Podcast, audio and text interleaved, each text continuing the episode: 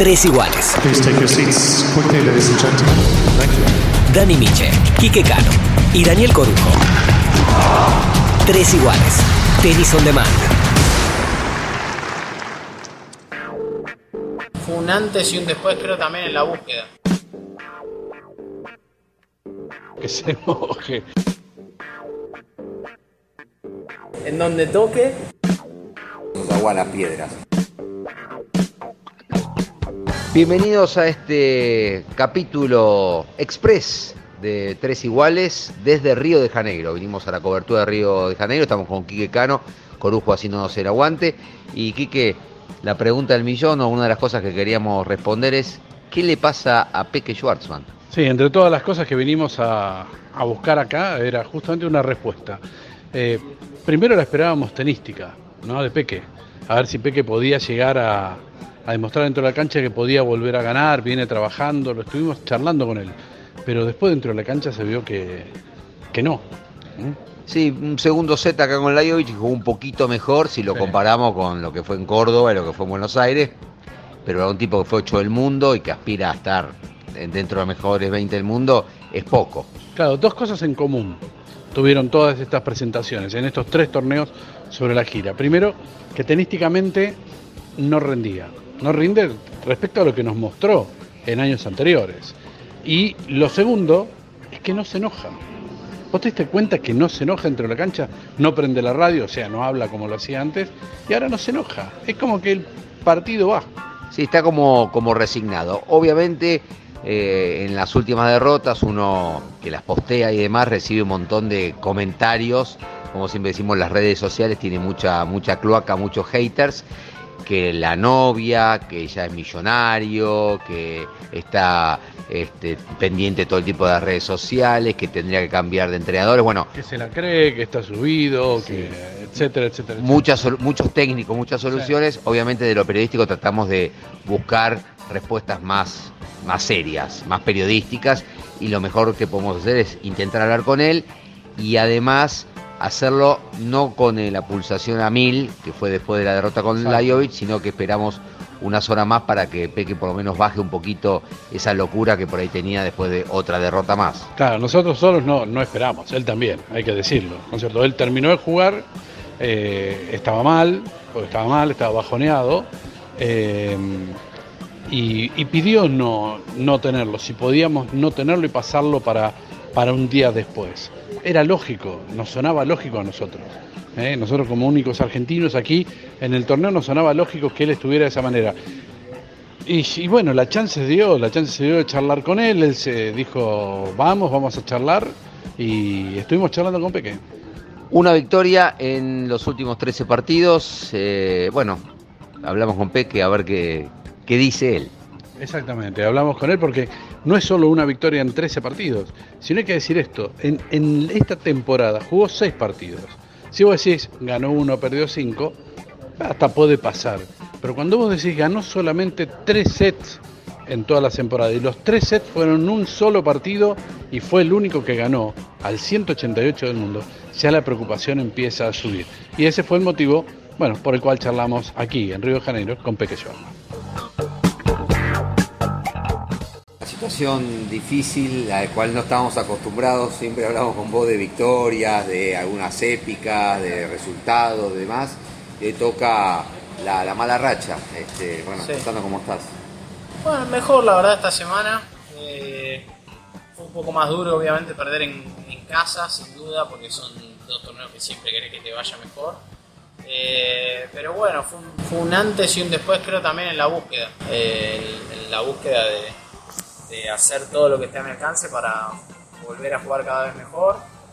Ayer el- los primeros 4 o 5 games del primer set lo pude hacer bien, después un poco me fui del, del partido. Creo que el segundo set fue, fue bueno dentro de, de- de cómo venía jugando últimamente. Hay cosas positivas para sacar de ahí. Y me fui de la cancha con eso, con una mejor actitud, una mejor predisposición a jugar bien o jugar mal.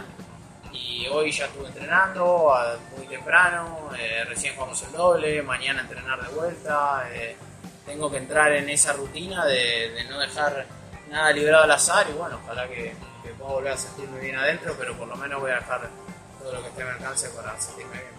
¿Cómo sentís? eh, vos siempre te ponderamos tu inteligencia, ¿no? Una visión de- del juego que te hacía hacer, sacarle, como decimos nosotros, agua a las piedras.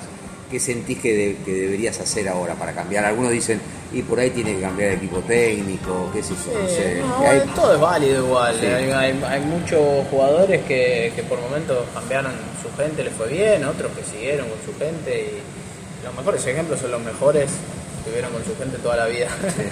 Solo algunos cambian, así que eh, el mejor ejemplo a seguir son esos.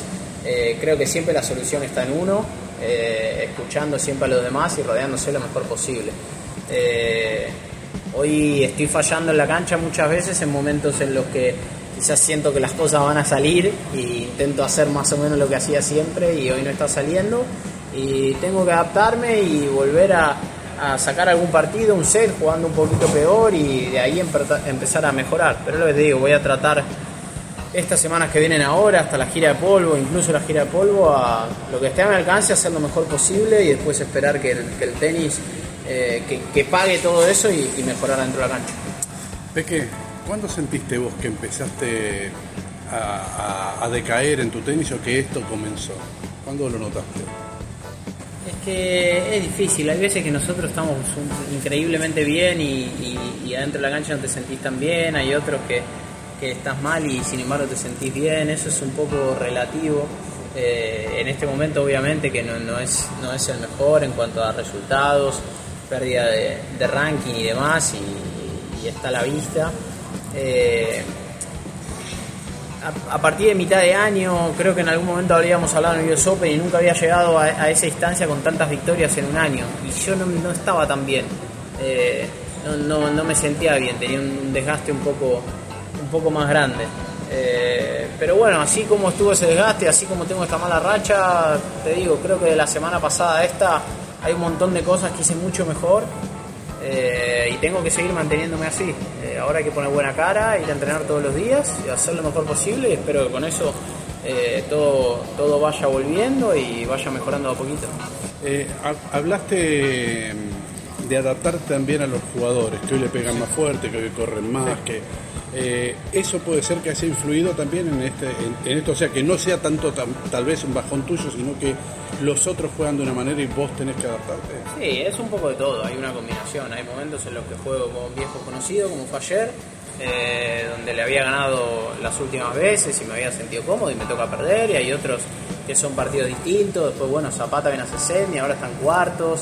Eh, cada partido tiene lo suyo, eh, creo yo. Hay muchos partidos, sí, que es difícil adaptarse a, a jugadores que no conoces y que juegan hoy bastante distintos, pero, pero creo que hoy estoy más para enfocarme en, en lo que haga yo y empezar de a poco a intentar sentirme mejor dentro de la cancha.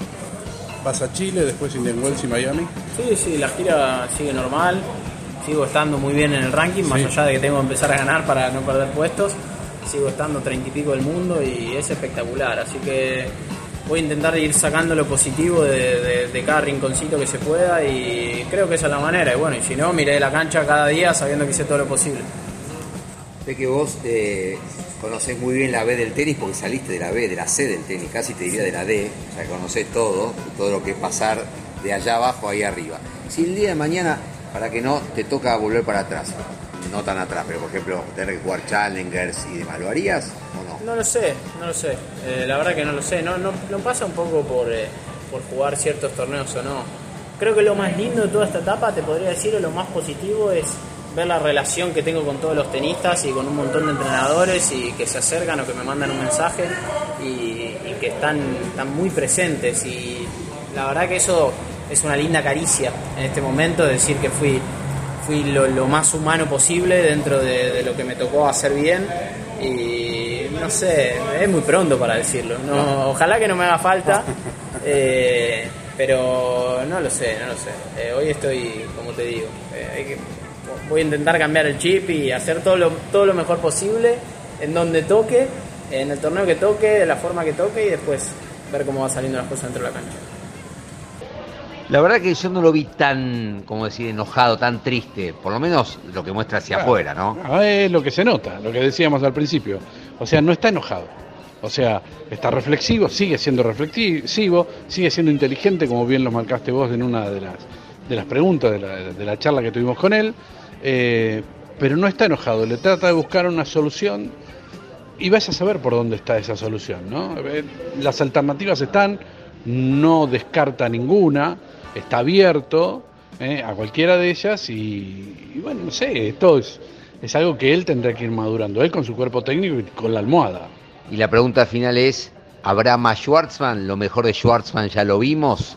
¿Queda algo más en el tintero eh, de la pelea grande? ¿no? Jugadores que están acostumbrados, como le decíamos, de, a, a empezar a comer caviar. Si bien él comió este, cuarta división y mucho, desde bien abajo, y ya hace muchos años que es un jugador de elite.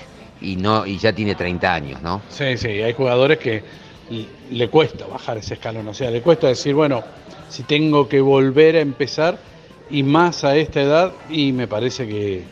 Pero bueno, hay que, hay que ver. Primero para mí, lo que primero que le tiene que suceder, si anduvo bien cuando se enojó, y bueno, que se enoje. Y después, bueno, empezar a trabajar desde ahí. Trabajar, la, trabaja, labura mucho, y habrá que ver cómo consigue superar esta etapa. Bueno, fue un tres iguales, diferente, express, cortito, con, con algo de actualidad pura que tiene que ver con qué pasa con Diego Schwartzman desde Río de Janeiro. Nos escuchan cuando nos escuchen, como dice el amigo Corujo. Tres iguales. Dani Miche, Quique Cano y Daniel Corujo. Tres iguales. Tenis on demand.